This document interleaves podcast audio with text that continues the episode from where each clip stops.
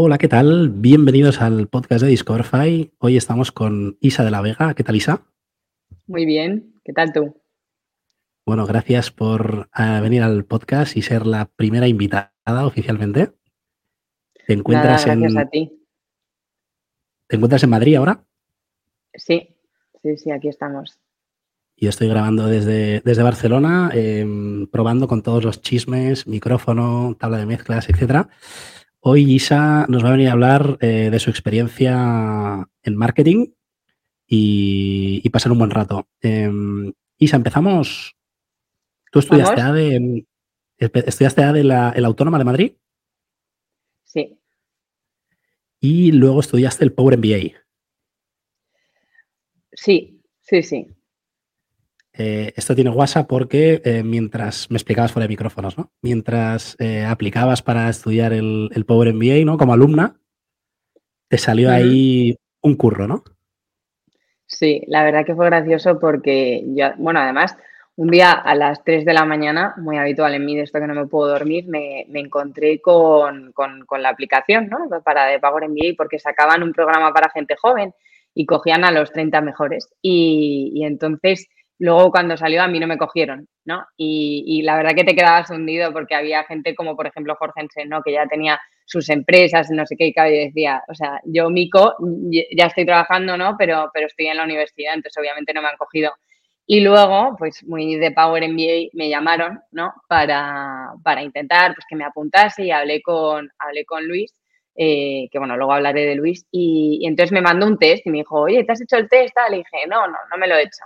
Y me dijo, bueno, pues háztelo y me dices. Y entonces, bueno, pues me puse a hacer el test y, era un test, eh, bueno, muchos de los que estáis escuchando este podcast seguro que habéis pasado por este test, es un test de negocio hecho a pillar, ¿no? Y entonces, eh, pues yo le mandé un WhatsApp después y dije, oye Luis, si saca un 12 de 14, creo que fue en el test, eh, ya para el viernes te digo algo, yo con mindset de, esto no, o sea, no, no creo que me vaya a apuntar, ¿no? Eh, porque estaba justo buscando que iba a cambiar de curro, entonces como que y aún no era muy conocido, entonces dije, no me, no me voy a apuntar. Y, entonces me coge eh, y me llama a los dos minutos de, de haberse lo mandado y me dice, oye, ¿has sacado 12 14 en el test? Y yo, sí.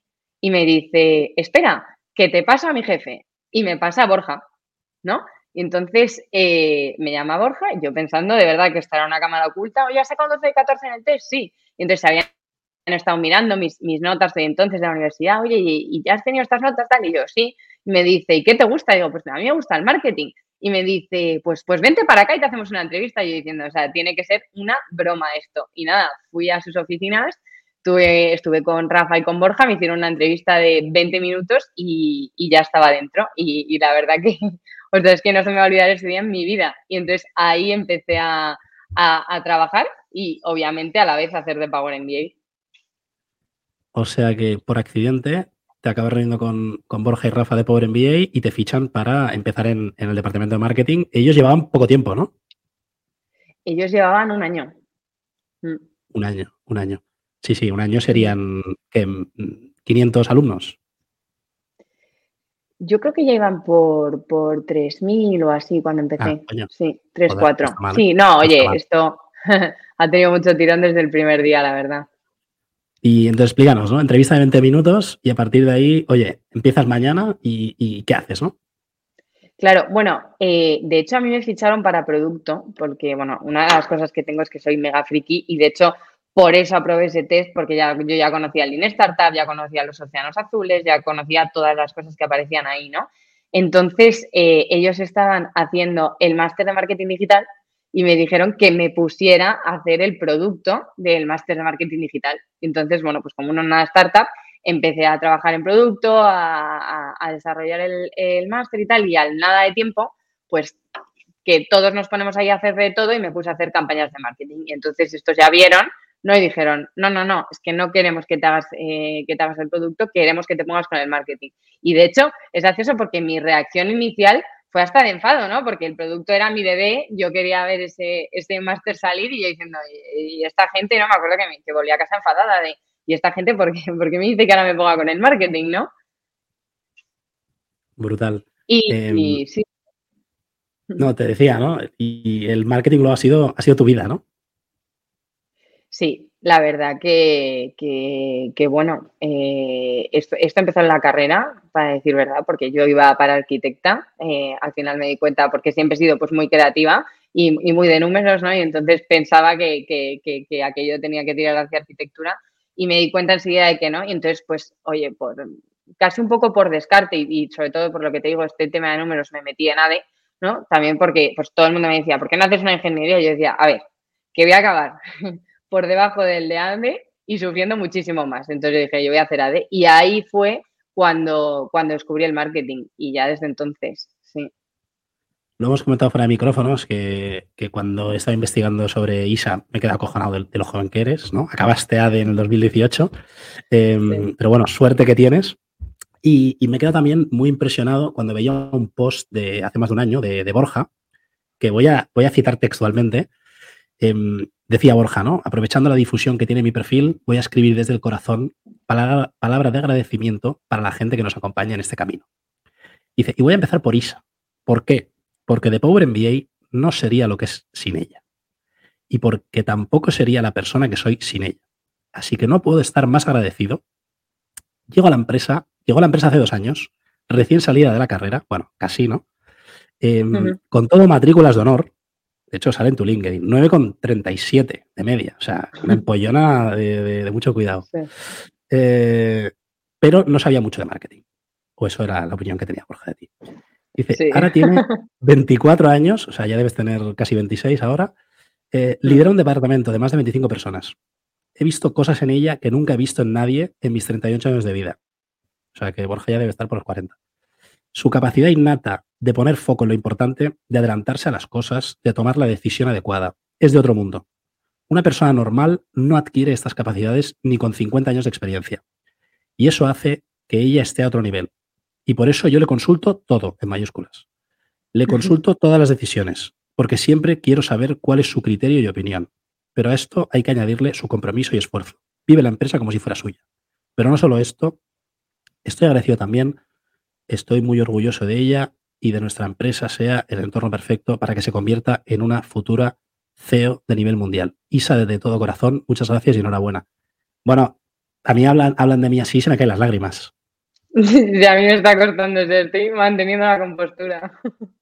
Sí, no, es, es, es brutal, es brutal. Y ahora me abre muchas, muchas cosas, ¿no? De, es que de Power MBA para mí ha sido todo. O sea, para mí ha sido todo. Y, y no ha sido todo solo a nivel profesional, ¿no? Que obviamente ha sido una escuela eh, increíble, la mejor, ¿no? Eh, sino que a nivel personal, o sea, yo te digo de verdad que, fue la primera vez en la que yo sentía que estaba en mi sitio, ¿no?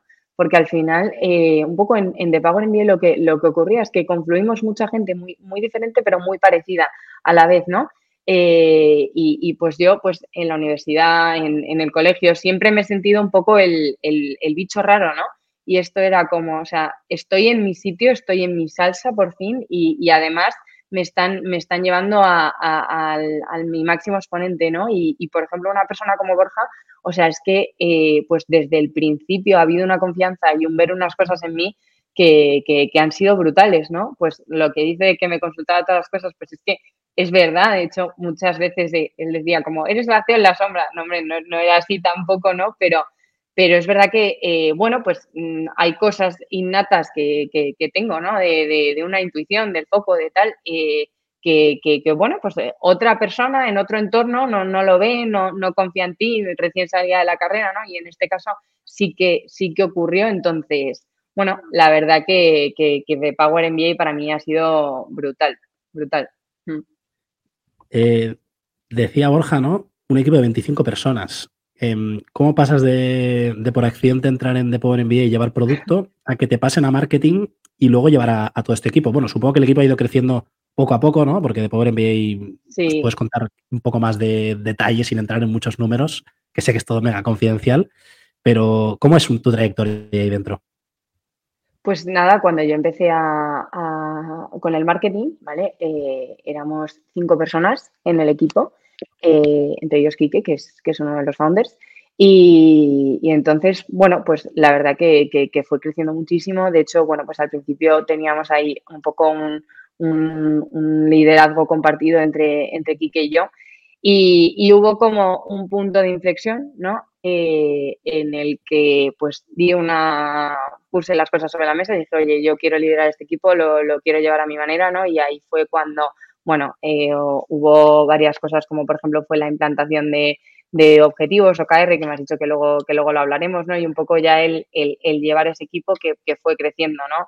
No sé exactamente cuándo llegaron a ser 25 personas, cuando me fui fueron 28, de hecho ya eran 28, eh, pero, pero sí. Y, la verdad que, bueno, el día que, que me fui de Power MBA, la cosa en la que más orgullosa estoy fue que eh, aquello seguía funcionando como, como un reloj, ¿no? O sea, yo había creado un equipo que era absolutamente autónomo, que eran eh, réplicas de ISA eh, y, en ese momento ISA ya eh, no, era tan, no era tan necesaria, ¿no? Y al final eso, lejos de lo que cualquiera se puede pensar de, oye, qué mal, ¿no? Que, ya no, no, para mí era un absoluto orgullo y de hecho fue el momento ya de, tomar la, la decisión. Es verdad que se me quedó una espinita porque también estaba coordinando toda la expansión internacional, pero bueno, un poco el, el gen emprendedor, hay veces que te llama a la puerta y si estás en un sitio por el que pasan todos los emprendedores, ya no de España, sino del mundo, ¿no? Pues al final eh, acabas diciendo, oye, pues, pues este es mi camino, pero, pero sí, el, el equipo, y de hecho es, ha sido una de las decisiones más duras de mi vida porque ese equipo es, eh, era mi bebé, era mi bebé, ¿no? Entonces, el, el dejar a tu bebé ahí, o sea, y de hecho fue una de las siguientes lecturas que hice y dije, o sea, no voy a montar, voy a volver a montar en mi, en mi vida un equipo que no sea mío. o sea, esto no va a ocurrir porque, porque ah, fue durísimo dejarlo. Eh, de tu equipo, hasta donde nos puedas llegar, em, se habla mucho de que de Pobre Envilla ha sido mucho performance. ¿Cuánta, ¿Cuánta gente había en el equipo? Y no te digo cuántos, cuántos euros os, gastabais, ¿no? Pero em, ¿es, realmente el canal que mejor funcionaba? Sí y no. O sea, eh, puede ser que fuera lo que más ruido hacía. O sea, a todos, o sea, hemos tenido miedo a que nos salga de Power MBA la caja de los cereales, ¿no? O sea, que de Power MBA en performance estaba ahí, está clarísimo. Pero creo, y yo estoy muy orgullosa también de la estrategia que se llevó en orgánico, eh, las redes sociales pasaron de 14.000 seguidores a 180.000 en el, en el tiempo en el que yo estuve. Y, creo que, haber dado con esa clave es brutal, eh, que eso ha hecho que mucha gente eh, de forma directa o indirecta establezca una relación con la marca y, de cara a, tener un crecimiento sostenible creo que es clave y, a, bueno, y construir esa confianza y aunque te hayan visto en performance y luego te siguen en redes sociales y van viendo y van viendo y van viendo y nosotros llevábamos un enfoque de, aportar valor ¿no? y que aprendiesen y, fue un poco el, el, punto de inflexión que tuvimos y de hecho si bajas, bajas, bajas, bajas, bajas en las redes se ve todas las, todas las estrategias distintas que probamos, pues de hablar con nosotros, de enseñar a los alumnos y al final dimos con un filón que fue, oye, vamos a aportar valor porque nosotros somos formación y si la gente en nuestras redes sociales que ha aprendido todo esto, la mentalidad va a ser, jolín, si estando por sus redes sociales he aprendido todo esto, imagínate si hago sus, sus másters, ¿no? Y esto es un poco algo, eh, ya, o sea, lo siento porque enseguida me sale la vena de enseñar marketing, es algo que, que, que, invito mucho a que todo el mundo replique. Y ojo, no replicarlo porque es verdad que una de las cosas que pasa con The Power MBA es que todo el mundo intenta replicar literal, ¿no? Y, igual, o sea, nosotros en The Power MBA al final enseñamos negocio, enseñamos marketing, entonces los posts van de negocio, van de marketing, entonces esto no implica que eh, un este de entrenadores personales comparta eh, conocimientos de negocio, de marketing, no, igual ese aportar valor va eh, por compartir rutinas de entrenamiento o dietas, por ejemplo, o por ejemplo, otro muy buen ejemplo en, en, redes sociales es Netflix. O sea, al final Netflix es entretenimiento y tú entras, por su tú entras a su Instagram y es que te puedes tirar 20 minutos ahí entre memes, etcétera, ¿no? Entonces, creo que aquí hay un punto y es ser muy consciente, y perdón que al final me voy, ¿eh? pero es ser muy consciente de, cuál es, qué es lo que tú quieres transmitir y, cuál es el core de tu marca y ser fiel en todos los canales. Y si de pago enviar aprendizaje, era que en los emails aprendieses, que en las clases a ti aprendieses, que en los posts aprendieses, que todo fuese aprendizaje. Y creo que el haber conseguido crear esa estrategia global, igual que Netflix tiene entretenimiento, pues ha sido clave. Hablabas de Netflix, em, tenéis dentro del curso, bueno, ahora está todo súper eh, americanizado, ¿no? Internacional. Sí. Tenéis a, cracks, ¿no? C-Levels de Spotify, de, Netflix que decías, de Zalando, de Airbnb, de Tesla. Eh, ya no son las, las cuatro startups o los cuatro negocios de más éxito en España, ¿no? Bueno, cuatro o cuarenta, porque había unos cuantos, sino que esto ya ha escalado a, nivel mundial. Sí, sí, y esto viene de lo siguiente, o sea, al final de Power MBA creció muchísimo en España eh, y cuando decidimos dar el salto internacional, pues al final, ¿cuál fue la mentalidad? Pues oye, una persona que esté en Estados Unidos pues no le va a resultar tan aspiracional aprender de globo, ¿no? No le va a resultar de... de, y, en, español, además, claro. Claro, bueno, y en además, o sea, que vete a pedirles otra vez que lo graben, pero bueno, aunque lo hubieran hecho al final, o sea, no es algo, no es algo aspiracional. Si miramos hacia afuera, entonces decimos, oye, si esto tiene que alcanzar la dimensión que tiene que alcanzar, las figuras que tienen que aparecer aquí tienen que ser globales y tienen que ser aspiracionales para cada persona de, que, esté por el mundo. Y entonces fue cuando se empezó a, incorporar a, estas figuras.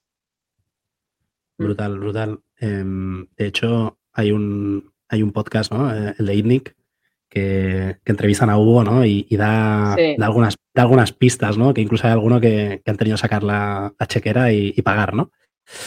sí, pero sorprendentemente, sorprendentemente, o sea, y aquí en España no se hizo, eh, eh, pero sorprendentemente no tanto y al final, y, creo que también lo decía Hugo, ¿no? Esta gente, o sea, es que tiene muchísimo dinero, o sea, no hay dinero para pagarles, para que les compense estar, o sea, lo que ha sido sorprendente y fue brutal vivirlo fue que esta gente compartía nuestra misión, ¿no? Y se quisieron meter. Y no era un tema de dinero absolutamente, sino era un tema de, oye, es que yo quiero democratizar la educación.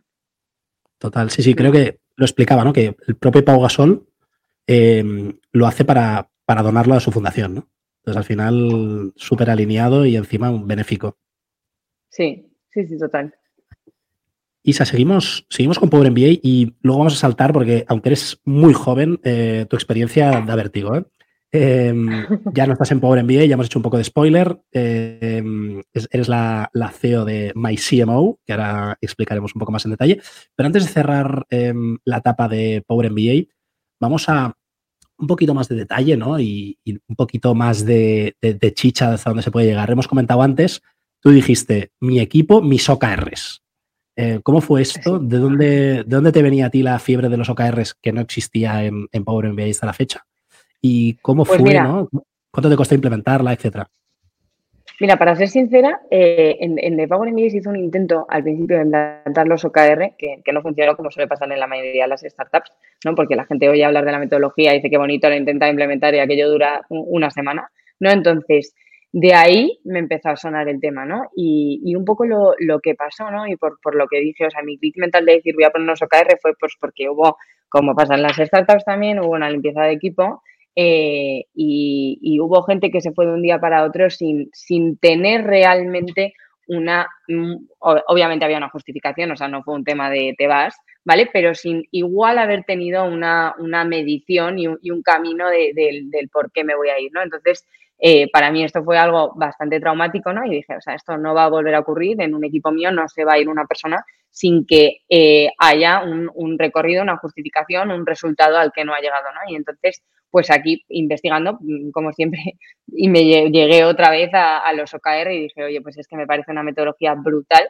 para implantar por otro tema que tengo además yo, que es el que decía Borja, y es que soy, o sea, igual digo foco cinco veces al día, ¿no? O sea, soy una persona como siempre está foco, foco, foco, foco, foco con, con mi socia Paula en, en MyCMO, siempre es como, vale, pero vamos a poner foco, ¿no? O sea, de verdad, es, es una palabra súper repetitiva. Entonces, la metodología de los OKR me encanta porque es, es, es la, el reflejo del foco, ¿no? O sea, de qué tiene que alcanzar la empresa, ¿vale? A nivel estratégico, vamos a bajarlo y vamos a hacer que el equipo contribuya a eso. Y que no se haga nada que no contribuya a eso, porque además otra de las cosas que pasa con el marketing es que es muy goloso, ¿no? Y la cantidad de ideas felices y de, de estrategias y de cosas que se pueden hacer que, llevan más o menos esfuerzo y al final no contribuyen a lo importante, son infinitas, o sea, pero infinitas, ¿no? Y, es algo que, muchas veces me saca, me, saca X. De hecho, voy a hacer otro pequeño spoiler y es que, eh, bueno, estoy escribiendo un libro y esquivo sobre esto, ¿no? De, del desenfoque en los equipos de marketing que es, que es bastante habitual, ¿no? Y lo, y lo fácil que es caer en él. Entonces, es que los OKR eh, acaban acaban con este, con este desenfoque, ¿no? O sea, es, vamos a poner unos objetivos que se, que, se lleven a, que se lleven a cabo, que estén alineados con el objetivo que tiene que alcanzar la empresa y cada persona no solo está alineado, sino que sabe y tiene una sensación de cómo él está contribuyendo a la foto total de la empresa, ¿no? Entonces, eh, me parece una metodología brutal. Es una metodología difícil de implantar, ¿no? Eh, acabo de, ayudar a que se implante, por ejemplo, en Dudifit, eh, que es una de las startups con las que colaboro, y no es fácil, no es nada fácil de, de, implantar. Y aquí tengo como varias recomendaciones, ¿no? Y es que muchas veces, o sea, al final la metodología de los OKR, para los que no la conozcan, es tú tienes eh, unos objetivos, ¿vale? O sea, tienes como un objetivo global en la empresa, tienes unos objetivos, ¿vale? Que tienen que ser algo challenging, ¿vale? Eh, no numérico, como por ejemplo, pues oye,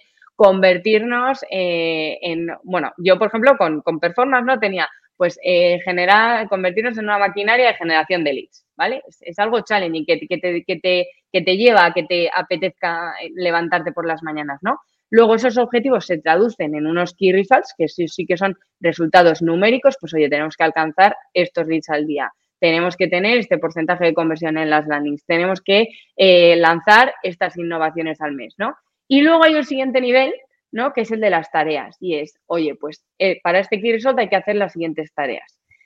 ¿Cuál es uno de mis puntos aquí, por ejemplo? Y es que cuando tú tienes un equipo, ¿no? Eh, y, que, es autónomo, ¿no? Y en el que confías, yo, por ejemplo, al final, esta parte de las tareas lo quité. ¿La quité? ¿Por qué? Porque a mí me gustaba dar el key result y que la persona se buscase las castañas para alcanzar ese key result, ¿sabes? Porque al final, si no caes en un poco lo contrario, en, llevar a la gente como burros, tienes que hacer esto, esto, esto, esto. Oye, si se le ocurre otra cosa para alcanzar ese, ese key result, pues ¿para qué? Y de hecho yo, por ejemplo, siempre hay un, que es que lo he dicho, ¿no? Siempre hay un key result que pongo de, innovación, ¿no? De probar un canal nuevo al mes, de probar algo nuevo en redes sociales. O sea, siempre dejaba un key result que fuera de, innovación, porque el marketing al final va de probar, probar, probar, probar.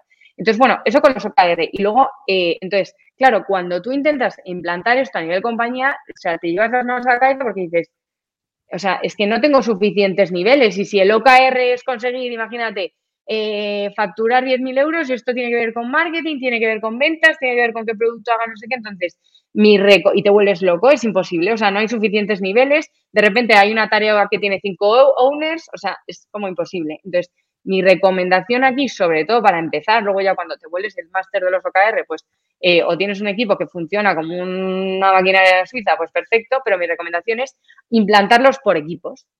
¿Vale? Que el equipo de marketing tenga sus OKR, que el equipo de ventas tenga sus OKR, que entonces que los founders hagan este ejercicio, es más tedioso, hay más OKRs, pero luego la, facilidad es, infinita, es infinita. Bueno, el que, el que le haya cogido el gustillo a esto de los OKRs eh, está el libro de John Doerr, ¿no? De Measure What Matters, o Mide lo que importa en español. Eh, y ahí es la Biblia, ¿no? Te, te, lo explica todo.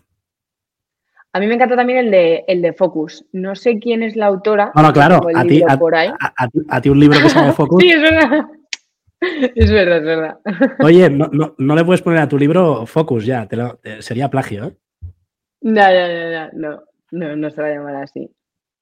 Bueno, entonces, decíamos, ¿no? Eh, Pobre MBA, eh, escritora de próximamente, ¿no? Escritora de un libro.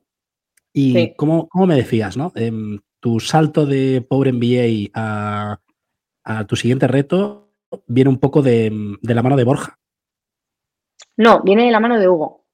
Ah, perdón, de Hugo. Otro, de los, otro de los fondos de Pobre MBA que he hecho. Bueno, Hugo es como una de mis mayores referencias, bueno, creo que mía y de todo el mundo en el emprendimiento de España, pero la verdad que, bueno, pues he tenido la suerte de compartir un día a día con él y, sigue siendo una persona que, mantengo muy cerca. Entonces, eh, bueno, pues yo empiezo a hablar con Hugo, ¿no? Un poco este, eh, oye Hugo, es que quiero emprender, es que ya me está llamando, ¿no? Tal. Y entonces, eh, bueno, pues la verdad que fue, y cuando yo hablaba esto con mis cercanos, me decían, o sea, ¿cómo le vas a decir al fundador, a los fundadores, porque se lo dijo a todos de la empresa en la que estás, que te vas? ¿No? Y digo, bueno, digo, primero porque aquí desde el principio todos nos han dicho que cuando nos fuésemos iba a ser para emprender, que no nos íbamos a ir a otras empresas. Y de verdad que esto es algo que nos dicen desde el día uno, ¿no? Y digo, y segundo, porque, jolín, o sea, al final es arriesgado, pero yo he tenido siempre esta transparencia y esta relación con ellos, ahora no voy a, ahora no va a ser diferente, no me voy a, no lo voy a hacer por detrás, yo qué sé. Y entonces, eh, pues empecé a hablar con Hugo, ¿no? Y entonces aquí surge que, Hugo es muy amigo de, Tomás Lasso, el de los trajes, eh, todo el mundo le conoce como el de los trajes, eh, y entonces Tommy Lasso quería montar, junto con Rafa Medina, una marca de moda, ¿no?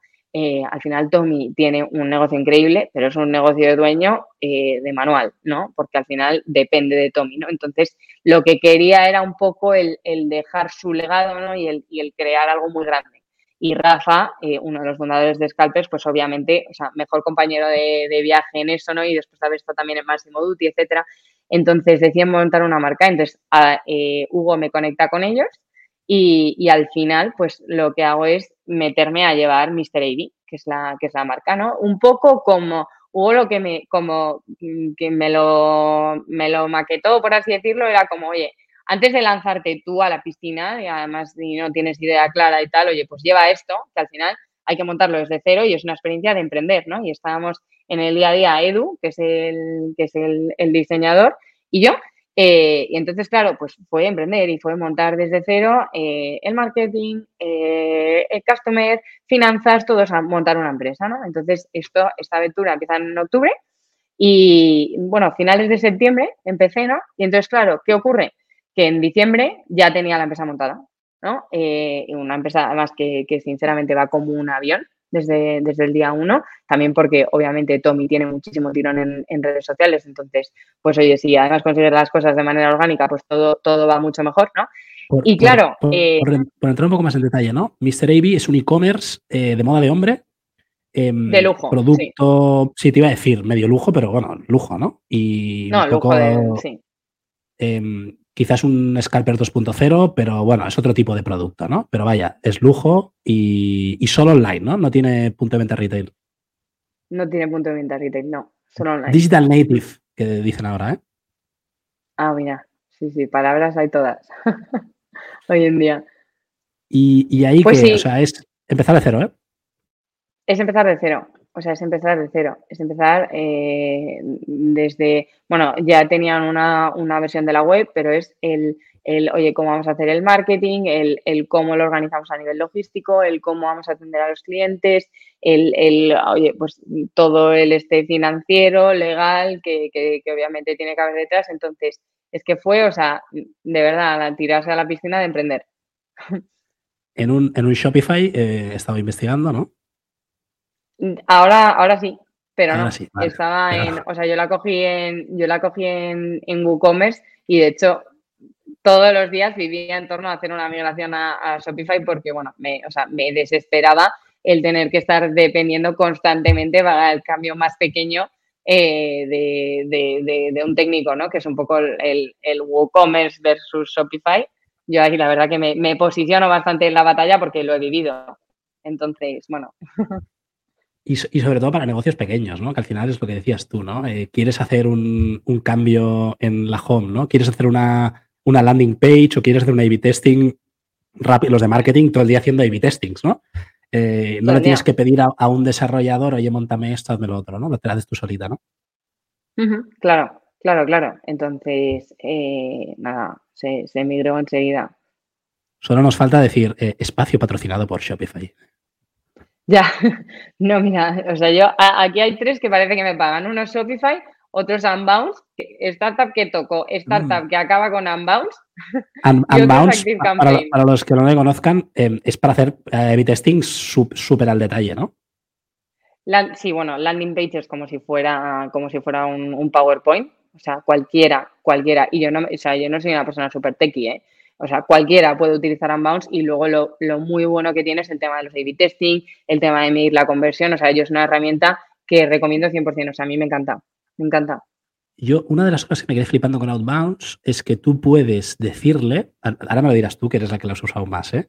Em, claro, si tú quieres medir el precio y a uno le dices que es gratis, a otro le dices que es 50 euros y al otro le dices que es 100, luego, luego si vuelves a entrar, no es random. Y cuando te salió cero, ahora te sale 100 te detecta la IP o el Visitor ID o lo que sea, ¿no? Y te sigue saliendo sí, cero. Sí, sí, De hecho, era, de hecho, era infernal porque lo tienen tan bien optimizado que tú estabas haciendo un, un test en la, en la landing y a ti te aparecía uno y, o sea, tenías que borrar absolutamente todo de todo para conseguir tener la suerte de que te apareciese, claro, de que te apareciese el otro. O sea, porque es que lo tienen muy bien cogido. Sí, no, lo tienen demasiado bien, hecho, demasiado bien hecho.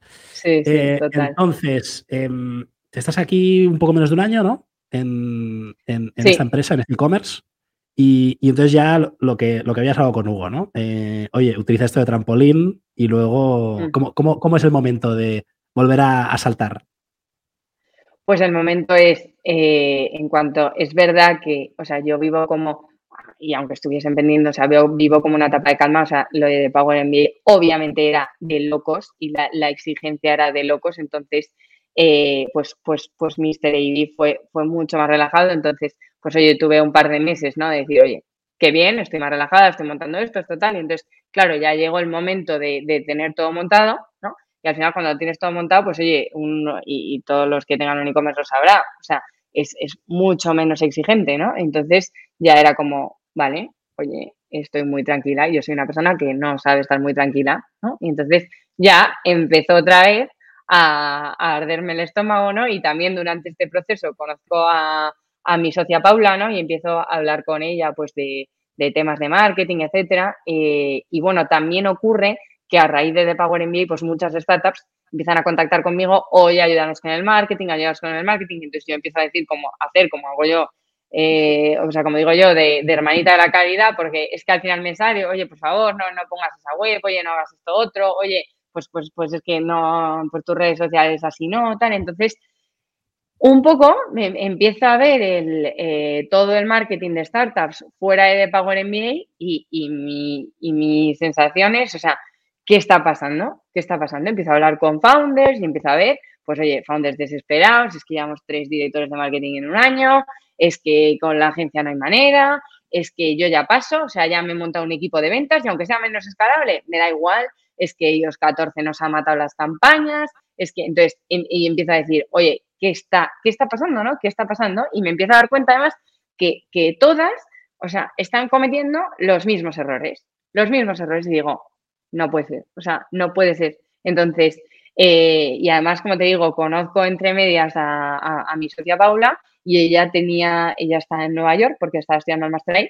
y, y claro, ella tenía experiencia con startups en Nueva York. Y claro, en Estados Unidos juegan en otra liga, ¿no? Y todos estos gurús eh, que yo me he comido a todos, porque además, y lo digo abiertamente, o sea, cuando dice, no, pero ¿cómo has crecido tanto con lo joven que eres? Pues porque soy una friki, ¿no? Y es que me estudio todo, me estudio todo y soy producto de, aprender todo y todos los días aprendo y, y, aprendo, lo comparto y, o sea, y da igual, o sea, hoy he descubierto una frase que me ha revolucionado el día, bueno, he descubierto dos cosas, una frase que, decía, oye, si dentro de un año quedamos y nos tomamos eh, con una botella de champán, ¿qué vamos a celebrar? Y yo ya, pues, por todos lados, ¿no? Porque me ha parecido brutal a nivel, oye, es que esto es pensar dentro de un año qué quiero, ¿no? Y la siguiente pregunta es, oye, ¿qué vas a hacer para conseguir esto dentro de un año, ¿no? Entonces, bueno, no me voy a enrollar con lo que he aprendido hoy, pero que, estoy siempre, siempre así, ¿no? Entonces, en Estados Unidos aplican lo que aplican todos estos gurús, ¿no? Eh, y aquí no se aplica. Entonces digo, claro, pues y, y, y surge MyCMO de decir, o sea, vamos a, vamos a traer esto aquí y vamos a, vamos a acabar porque de verdad que es que están todos desesperados con el marketing.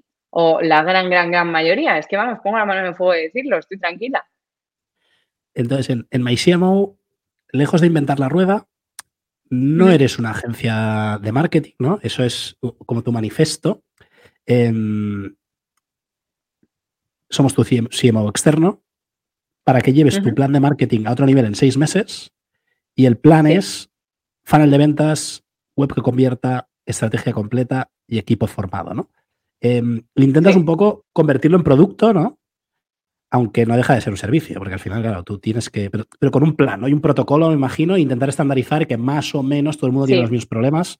Y, hay dos. ¿Cómo, funcionáis? Véndenos un poco.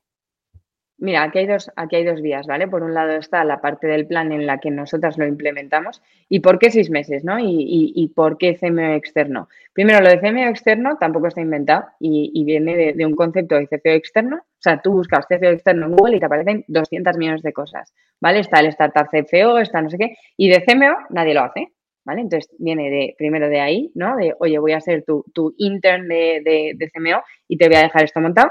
Y te voy a dejar esto montado porque, o sea, yo básicamente lo que quiero es coger todo este knowledge que tengo y que sé que se aplica, o sea, que sé que si lo aplicas vas a tener resultados y que a nivel estratégico es brutal y que además es evergreen, o sea, esto da igual que venga iOS 14, que salga un nuevo TikTok, o sea, esto te va a funcionar, ¿vale? Y durante seis meses lo que hago es trabajar contigo en que tú apliques eso. Y luego me retiro porque no soy una agencia ni lo quiero hacer. De hecho, eh, el primer planteamiento, ¿no? Eh, cuando, cuando montamos MySemo fue decir, vamos a montar una agencia, ¿no? Y entonces nos dimos cuenta, nos pusimos a mirar las agencias, ¿no? Y el por qué, pues a veces no funcionan. Eh, obviamente hay agencias buenas, ¿no? Pero hay otras, pues que no funcionan, que no, que no dan los resultados. Y nos encontramos que al final una agencia tiene un, doble reto muy gordo, ¿no? Y es no solo dar el valor a sus clientes, sino que tiene que bajar el, el valor a la agencia, ¿no? Y, y, si nosotros somos Isa y Paula, que somos buenas en marketing, y te ayudamos a ti, pues a ti nosotras te ayudamos, ¿no? Pero, o sea, luego yo tengo que conseguir crear ISAs que te ayuden de la misma forma, ¿no? Y entonces dijimos, vale, pues esta ahora mismo no es, no es nuestra batalla, ¿no? Esto, esto no es lo que queremos montar. Y, nuestra visión al final es que todas las startups de España pasen por MyCMO y esto no va a ser posible. Entonces, lanzamos el plan y por otro lado, y sobre todo el plan también estaba lanzado muy para validar, ¿no? Para decir, oye, lo hemos aplicado de una manera o de otra en The Power, en, en, en gente que orgánicamente nos ha ido preguntando, etcétera, pero oye, vamos a ver si esto funciona, ¿no? Y una vez que vemos que funciona, a lo que vamos es, vale, convertimos esto en un workshop, que es una formación muy comprimida de ocho horas por la que pasas, ¿vale? Y yo te dejo ese aprendizaje porque eso que te digo, o sea, nosotras, y, y, y al principio cuando solo estaba el plan era lo mismo, o sea, no quiero yo que dependas de mí para, para hacer tu marketing, o sea, yo quiero porque yo he vivido lo que es llevar y crear un equipo de marketing y al final hacia lo que vas y que no me maten las agencias que me estén escuchando, ¿no? Eh, hacia lo que vas es hacia que, que, esté interno, ¿no? O externalizar cosas como, por ejemplo, yo tenía externalizar SEO porque de aquello no tenía ni flowers, ¿no? Entonces dices, pues determinadas cosas o necesito un boost en performance, pues bueno, pero sobre todo vas tú a, o sea, a la startup, lo que quieres montar su equipo interno y que el aprendizaje esté dentro, porque incluso aunque tengas una agencia que sea muy buena, si esa agencia de repente deja de trabajar contigo, se separa lo que sea, vuelves a la casilla de salida porque no tienes eso dentro, ¿no? Entonces. Lo, lo, lo has dicho, ¿no? O sea, hay gente que quiere tener lo externo porque sí, ¿no? Y no, no, tienen ni flowers ni quieren tener, ¿no? Y en cambio hay gente que lo quiere tener interno, pero, pero le, faltan, le falta conocimiento, recursos o lo que sea, ¿no? Y, mm. y ahí entra MyCMO, eh, nos decías, ¿no? Startups, pero sé que también tienes clientes eh, que no son startups, con muchos empleados y que facturan mucho dinero, ¿no? Sí, bueno, es que claro, cuando empezamos a lanzar esto, pues al final de lo que tiras desde el network, ¿no? Y, de las cosas más sorprendentes fue que eh, al final esto funciona y también en no startups, ¿no? Porque al final son, son básicos, ¿no? Como puede ser que tu header diga claramente qué es lo que haces, ¿no? O temas de copies o temas de redes sociales. Nos hemos encontrado con empresas muy gordas, muy gordas eh, y, entidades públicas que, que, este conocimiento les aporta y nos hemos encontrado con perfiles de, o sea, con agencias y consultoras muy grandes y con cuatro años de experiencia y no sé cuántos clientes que dicen, o sea, es que, o sea, yo llevo necesitando esto mucho tiempo y no era ni consciente, ¿no? Entonces, pues de ahí el decir, oye, pues, pues qué bien, ¿no? Que sirva, que sirva también fuera de startups. Es verdad que nuestro corazoncito, porque mi, mi socia Paula es un poco una réplica mía, está con las startups, ¿no? Y a mí es lo que más me llena y lo que más me motiva, ¿no? O sea, un cliente grande, pues me, alegro mucho igualmente que le vaya bien, pero pero como yo vivo mucho el mundo de, del emprendimiento ¿no? y tengo muchos casos cerca, pues, pues lo que me encanta es decir, la satisfacción de, coño, es que tiene un, un, marketing que, o sea, sobre todo lo que decimos es que contribuye al negocio, porque si no contribuye, pues al final, ¿para qué? Eh, hablabas del workshop, ¿qué es? Eh, que viene Isa a mis oficinas a darme un workshop o que es un workshop tipo webinar en el que me conecto yo y se conectan otras personas? ¿Cómo funciona? Las dos, las dos. Vale. O sea, nosotros ahora estamos haciendo eh, workshops privados, por así decirlo, los llamamos en los que vamos a la oficina. ¿Por qué? Además, porque, eh, y, y, pasa mucho, porque al final este workshop lo hace gente que trabaja en marketing, lo hace el CMO y lo hace el founder, ¿no? Y, tenemos mucho founder. Y al final a un founder le dices de hacer un workshop online, ¿no? Y es imposible, imposible que no tenga otra ventana abierta con otra cosa. Entonces, al final no, no da lo mismo, ¿no? Entonces, o sea, no da el mismo resultado. Entonces, a mí lo que me gusta, lo que nos gusta es coger, ir ahí y hacerlo presencial, ¿no? Y, y, trabajarlo bien con ellos y que ese rato sea de foco, porque luego lo que van a sacar es enorme, ¿no? Y luego, por otro lado, sí que tenemos, eh, bueno, eh, ahora empiezan en septiembre, eh, workshops ya más, más market, por así decirlo, a los que pueden ir más personas. Bueno, pues oye, queda aquí eh, mycmo.es y cualquiera que se quiera apuntar a un workshop o contactar con Isa, pues oye, está muy activa en LinkedIn también. esto de las botellas de champán lo he visto hoy que lo publicabas, o ayer, no sé qué día era. Sí. Y muy interesante. Cerramos ya un poco tu etapa profesional. Eh, nos hemos estado bastante rato y aunque eres joven, eh, he estado para mucho y podríamos haber estado hablando dos horas más. Vamos a un temas, temas un poco más de actualidad, eh, tendencias de mundo e-commerce marketing, Isa. Em, no sé si te voy a pillar en alguna o nos vas a pillar tú. De momento lo que has hecho es, a mí ya más vendido, yo, yo, ya te compro. O sea, a mí ya, ya me has convencido y, vamos, a, vamos a comprar MyCMO pronto. Pero hablando un poco de, de tendencias, em, has mencionado iOS 14. ¿Cómo, cómo ha afectado? No sé, Power MBA no sé si se ha salvado del iOS 14. Eh, no, o sea, salvarse no, se ha salvado, salvarse no se ha salvado nadie. O sea, eso es así. Eso es así. Lo que pasa que, eh, obviamente, eh, situaciones requieren mm, soluciones más creativas, ¿no? Y, y en, en, en, The Power la, lo conseguimos salvar bastante. O sea, la torta inicial, pues, oye, te la llevas, ¿no? Y nos la hemos llevado todos.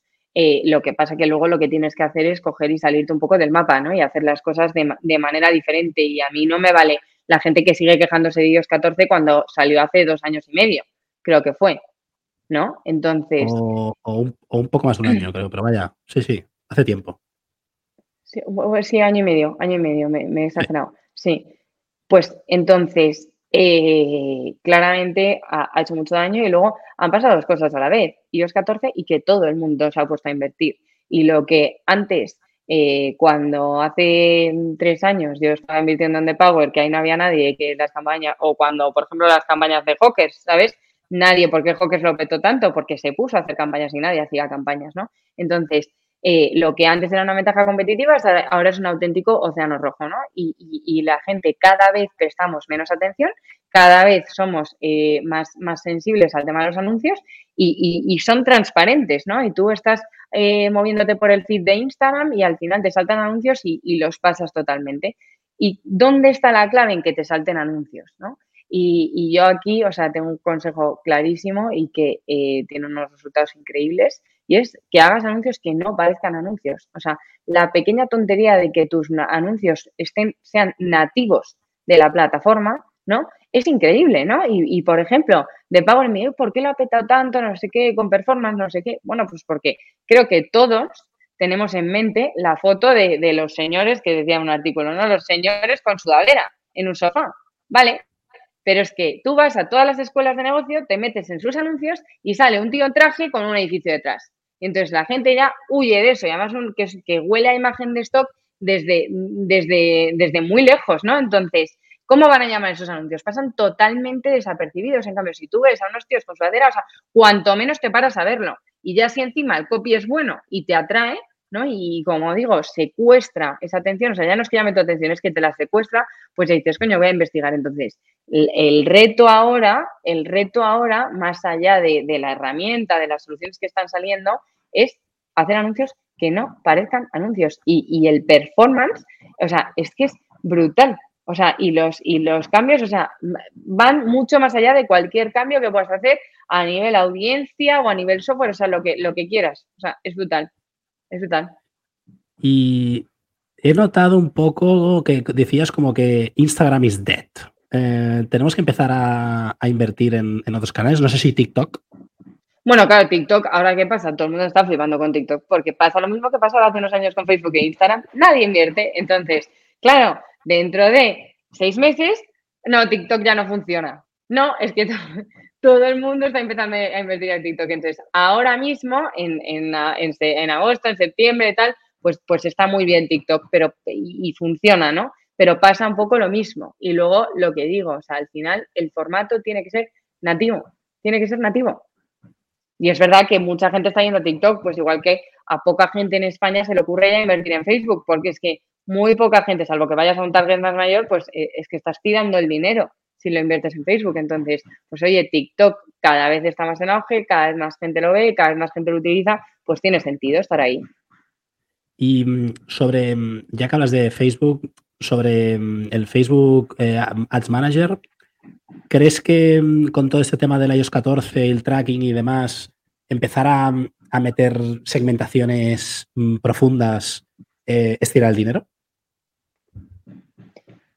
Depende, depende, o sea, depende del tamaño que tenga, depende del tamaño que tenga tu audiencia. Es que como tengas una audiencia muy pequeña, encima te pongas a meter segmentaciones que todos sabemos que al algoritmo no le gustan absolutamente nada, es que te van a salir las campañas por un ojo de la cara.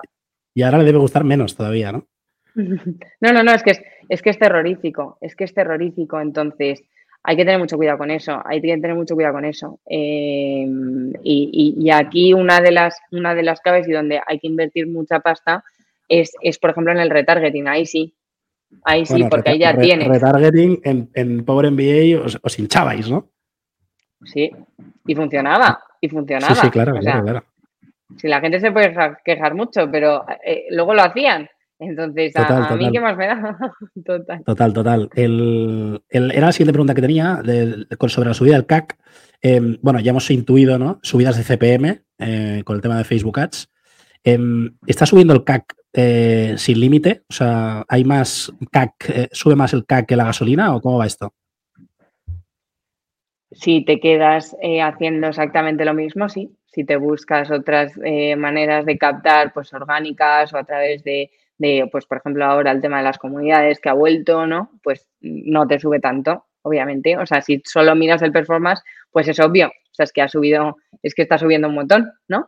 Pero, pero claro, ahí está la, creatividad y el, buscar nuevas, formas de captar y un poco aquí mi, lo, que hablo mucho, ¿no? Es, hemos vuelto atrás, o sea, hemos vuelto atrás. Es verdad que con ventajas, ¿no? Pero el, marketing de nuestros padres era un marketing creativo y ya tenía mérito, ¿no? El, conseguir gente. Pues ahora hemos vuelto a eso. Es verdad que tenemos cosas como las redes sociales que son un altavoz y lo facilitan, pero hay que volver a ser creativos. Y, por ejemplo, ¿quién no piensa ahora mismo en vicio? Porque es que lo han hecho increíble. Lo han hecho increíble, lo han hecho increíble, pero ¿por qué? Porque han hecho las cosas de manera diferente. Han dicho, pues no, han abierto una hamburguesería, ¿vale? Y, a veces lo último que parece no es una hamburguesería, ¿no? Pero es que, oye, pues han hecho ruido, han sido creativos y lo han hecho increíble. Y hay que volver a ser creativos. Y cero, y cero. Hay que volver a ser creativos. Y, mira que vicio a Madrid ha llegado tarde, ¿eh? que aquí en Barcelona lo lleva, lo lleva petando un poquito más. Pero, pero sí, sí, llega, abre una ciudad nueva y ya les oyen en todos lados. Em, estamos acabando ya. Eh, últimas preguntas. Em, ¿Hay que humanizar o automatizar? ¿Qué crees? Uy, pues yo esto lo tengo claro. Eh, hay que humanizar. Obviamente hay que automatizar porque te permite humanizar, ¿vale? Pero eh, ocurre mucho que ahora nos hemos vuelto locos automatizando, ¿no? Eh, y, en vez de pensar, oye, como todo esto lo tengo automatizado, esto me lo puedo permitir humanizar, me puedo permitir tener un recurso para esto, nos quedamos con solo automatizar. Y lo que está ocurriendo es que las marcas, y sobre todo en el tema de los e-commerce, ¿vale? Eh, nacen y mueren y nacen y mueren y nacen y mueren porque a la gente les, les son totalmente indiferentes porque ya no se crean esas, esas relaciones que se creaban antes, ¿no? Y que, y que se han creado con marcas que se han hecho muy gordas. Y yo, aquí me gusta hacer un ejercicio, ¿no? Que es, oye, cierra los ojos y piensa tres marcas que se te vengan a la cabeza. Venga, lo voy a hacer contigo, dime tres. Eh, vicio no cuenta, ¿no? No. pues mira, te diría marcas de moda, ¿no? Te diría Scalpers, ¿no?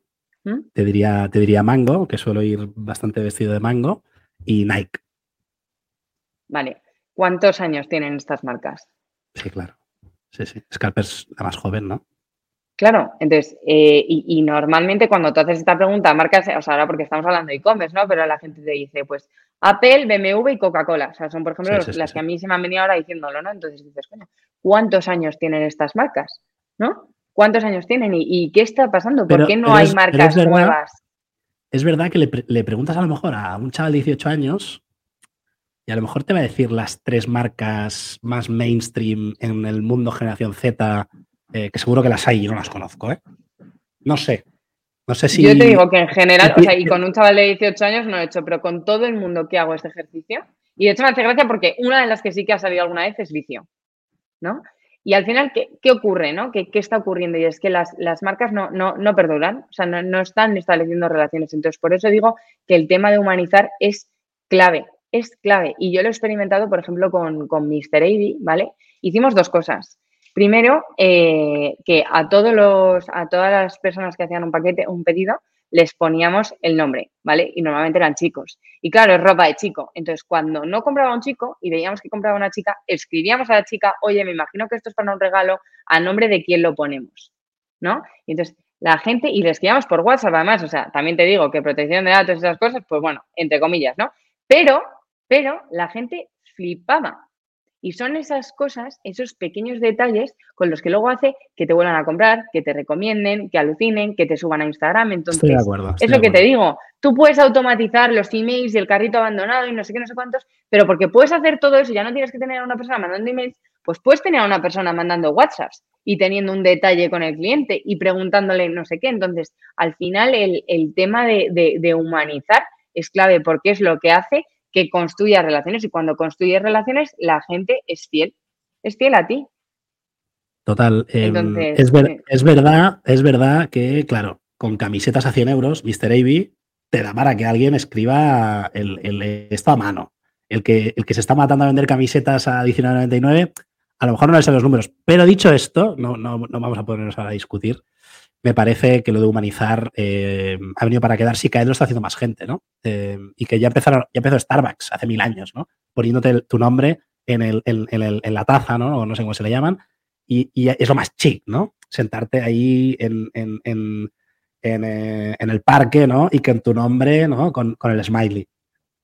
Totalmente. Pero bueno, o sea, y no solo tiene que ser el nombre, sino que tiene que ser cada cosa. O sea, por ejemplo, pues también nos pasó, nos, nos llamó una pues pusimos típico teléfono de customer, ¿no? Y, contestamos y decía la chica, contestó, ay, es que no me puedo creer que no me, que no me conteste una máquina, ¿no sabes qué gusto? Y digo, pues es que estamos viendo a que nos conteste una máquina y al final eso lo que hace es que digas, mira, pues es que esta marca pues ni me viene ni me va. Estoy de acuerdo. Y si luego sale otra, pues no, no, mantenemos esa fidelidad. Eh, Isa, última pregunta, que nos estamos extendiendo bastante. Eh, da para mucho hablar contigo. ¿Influencers sí o influencers no? Influencers sí. Sí. Bueno, claro, es que como ya digas, influencers no, las agencias me van a querer matar, tal, al final vas a generarte un montón de enemigos, ¿eh? Pero. No, no, no. Oye, ¿cuál es tu experiencia? las agencias, ¿eh? mi, experiencia con influencers eh, es muy buena y muy mala. O sea, yo he aprendido mucho de trabajar con influencers, ¿no? y creo que es bastante difícil trabajar con ellos ¿vale? Eh, por, por, determinadas cosas, o sea, tienes que tener muy clara quién es su audiencia, tienes que tener muy claros los datos, tienes que tener muy claro que tenga sentido tu producto, ¿no? Eh, el tema de los micro muchas veces es verdad que funcionan mejor porque al final la gente tiene más confianza, pero oye, una influencer gorda te puede funcionar muy bien, pero sobre todo es un tema de que tengas mega, mega, mega, mega, que es quien tu audiencia, ¿no? Y, y que tu, tu, producto va a tener sentido y que tu producto va a ser nativo en su perfil, porque si no, no va a funcionar, no va a funcionar. O sea, y tú puedes tener Kaby Lane, es el, es el número una hora de Instagram y TikTok, etcétera, y, si Kaby Lane de repente sale anunciando una crema, pues lo más probable es que no se venda absolutamente nada de la crema. En cambio, si Kaby Lane se pone una camiseta, igual la camiseta está mm, fuera del mercado al día siguiente, ¿sabes? Entonces, esto es eh, que lo tengas muy claro. Y luego, el, tratarles, o sea, con mucha exigencia. Y hay muchas marcas, sobre todo pequeñitas, ¿no? Que, tienen, o sea, tienen mucho respeto a trabajar con, influencers, ¿no? Y entonces lo que hace, lo que les hace este respeto es que tenga mucho cuidado, oye, pues te envío esto, tal, y tú me lo publicas, y no, al final es alguien al que le estás pagando, al que le estás pagando además una barbaridad, y como le estás pagando una barbaridad, probablemente te tenga que enviar el contenido antes y tú lo tengas que validar, porque como y nos pasó, por ejemplo, donde pago el MBA, y como en vez de decir máster, diga curso, igual está roto. ¿Sabes? Porque tú llevas construyéndote que lo tuyo son másters y no cursos, no sé cuánto tiempo. Entonces, no, yo no voy a sacar este vídeo porque has dicho curso, entonces lo tienes que volver a grabar.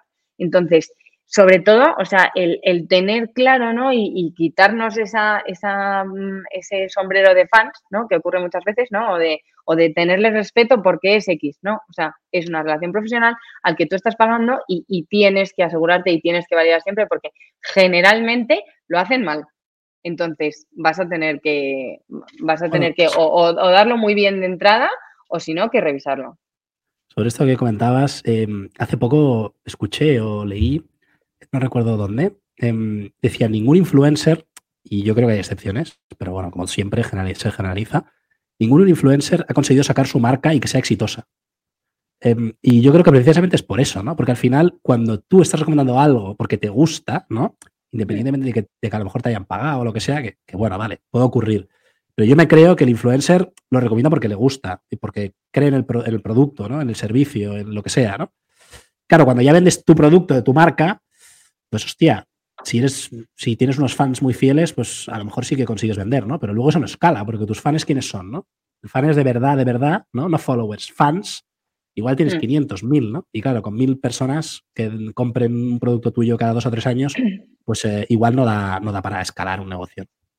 No, y que luego también pasa que, que, que, los influencers mucha gente les sigue por el cotilleo, ¿sabes? Entonces, eh, como de repente, como de repente saquen una marca, pero es que tu marca no me importa, a mí me importa tu novio y lo que hagas, no sé qué, no sé cuántos. Y o es, o es mega creíble lo que estás montando, tiene mucho sentido, o no va a funcionar. Y aquí un ejemplo, por ejemplo, muy bueno es Laura Corsini de Dimani, o sea, ha creado un imperio, ha creado un imperio, pero claro, es que todos los malditos días sube una foto ella y no la sube que luego se cambie, sino que eh, su marca está integrada, ¿no? Y, es ella, la marca, y ella no ha cogido y ha lanzado, y entonces, y a sus seguidoras les encanta, y hace un directo, y para enseñar camisas y todas las seguidoras, y tu novio, y tu novio, y tu novio, y no sé qué, y no sé cuántos, pero, pero claro, o sea, al final ella está integrada en su producto y por eso ha conseguido crear un imperio, pero hay muchas influencers que de repente lanzan una marca de ropa y claro, no, la marca no funciona, pues eso, y luego que ellas mismas también como, o sea, yo creo que, todo se retroalimenta, como la marca no funciona, pues le dejan de dar seguimiento y, entonces no, no tal, ¿sabes? Y, se muere, y se murió la marca y, ella sigue pues funcionando como influencer. Pues oye, para cerrar el podcast, eh, llamamiento a los y las influencers. Em, si queréis que acabe de funcionar vuestra marca, llamad a Isa de MyCMO, que seguro que os echa un cable, porque al final necesitáis a una persona que os ayude. Esto ha parecido primero un podcast eh, patrocinado por Shopify, luego un podcast patrocinado por MyCMO. Eh, pero bueno, esperamos que te hayas pasado bien, Isa. Yo mucho, sí, sí, desde luego. Te, queremos ver de vuelta pronto, de, aquí unos meses, explicándonos historias, eh, porque parece mentira, pero había en el guion hablar de casos de éxito, ¿no? Éxitos de, de MyCMO, que bueno, los has ido mencionando sin que yo te preguntara, ¿no? a Mario Morante de, de DudiFit, a Jero García de la Escuela de Boxeo, ¿no? Y muchos otros casos que, bueno, esperamos o que algún día vengan al podcast y nos expliquen, que también estaría bien, o que vengas de aquí unos meses eh, y cuál es tu nuevo proyecto, o si sigues en MyCMO, pues cuáles son los, los casos que nos puedes contar de historias que, lo habéis petado. Muchos éxitos, Isa, y, y, nada, bueno, te dejo tu minuto de oro por si nos quieres acabar de vender algo y si no, rematamos aquí.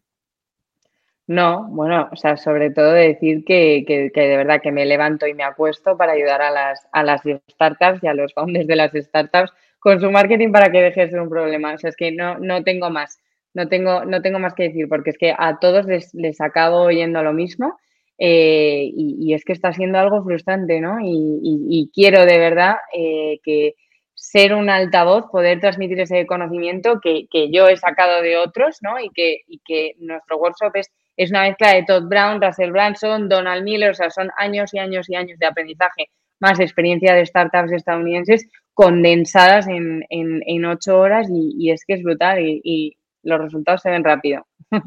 Eso es lo que tengo que decir. Muy bien, Isa, pues eh, gracias por todo, hemos disfrutado mucho y nos vemos en la próxima. Gracias a ti por invitarme. Un abrazo. Abrazo, chao.